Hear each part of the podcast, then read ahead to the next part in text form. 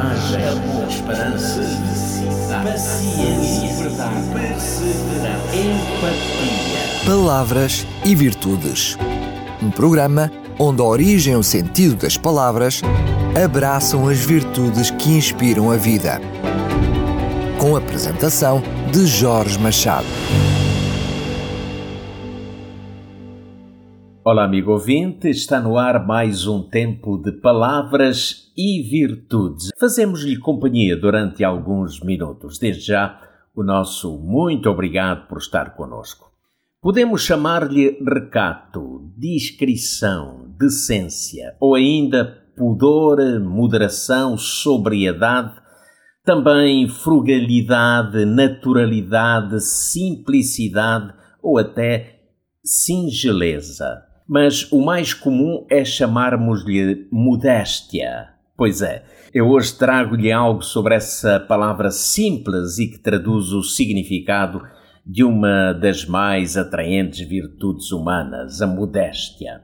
A palavra modéstia vem do latim modestus e deriva do termo modus, que significa medida ou modo e refere-se ao que vive ou atua com simplicidade, ou seja, de maneira moderada, sem incorrer em excessos. Daí a modéstia seja associada à humildade e ao recato, que são formas de moderação no que concerne aos desejos, às condutas eh, e até às aspirações. A modéstia nega o excesso de vaidade, que chamamos de snobismo ou jactância, que é percebida quando há tendência para a sobranceria ou um excesso de valor dado a si mesmo. A palavra vaidade nasce também do latim vanus, que quer dizer vazio, desguarnecido, que não contém nada. O excesso de vaidade seria, neste contexto, um sintoma de falta de algo pelo qual a pessoa se sentiria valorizada,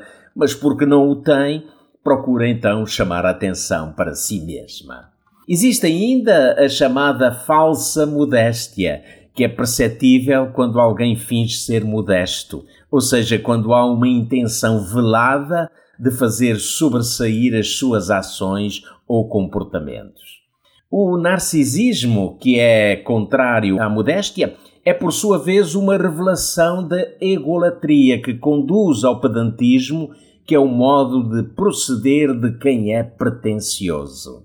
Esta característica humana recebeu essa designação oriunda da antiga Grécia.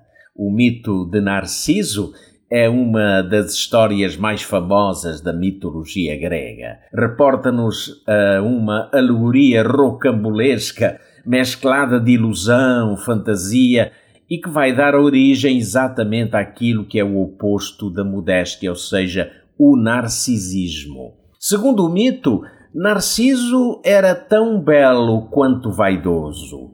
Foi desprezando um elevado número de pretendentes e acabou por se apaixonar, imagine, acabou por se apaixonar por si mesmo. Morreu então de fome e sede, à beira de uma fonte de água, onde ele podia ver a sua imagem refletida ou espelhada num lago. Desta forma, Narciso tornou-se símbolo do individualismo e do excesso de amor próprio. Bom, ninguém é perfeito, todos sabemos disso. E por essa razão ninguém é tão belo, ou tão nobre, ou tão sábio ao ponto de com justeza considerar-se acima dos outros. A modéstia é, por sua vez, aquele ingrediente que é capaz de nos tornar um pouco mais belos, mais nobres, mais sábios e, sobretudo, de nos tornar aos olhos dos outros melhores pessoas. Viver com modéstia é de facto saber viver, é experimentar aquilo que a vida nos oferece de melhor, o equilíbrio da vontade nas nossas escolhas e também nos nossos relacionamentos. Como não podia deixar de ser, terminamos a falar de modéstia referindo-nos ao maior exemplo para a humanidade. Jesus Cristo foi de facto modesto? Perguntamos. Afinal, não era ele o homem que atraía multidões de todos os quadrantes da sociedade? Os seus ensinos não superavam a sabedoria de qualquer outro mestre. Não era invejado e até odiado por causa da forma como era visto e admirado por aqueles que o seguiam por toda a parte. É verdade. A todas essas interrogações eu respondo sem hesitar com sim.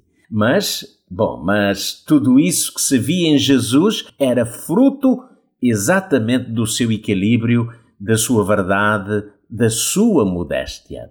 Sobre os milagres que operava, os ensinos que proferia e todas as outras ações que realizava, ele afirmava: Na verdade, na verdade vos digo que o filho por si mesmo não pode fazer coisa alguma senão vir fazer o pai, porque tudo quanto ele faz, o filho igualmente o faz.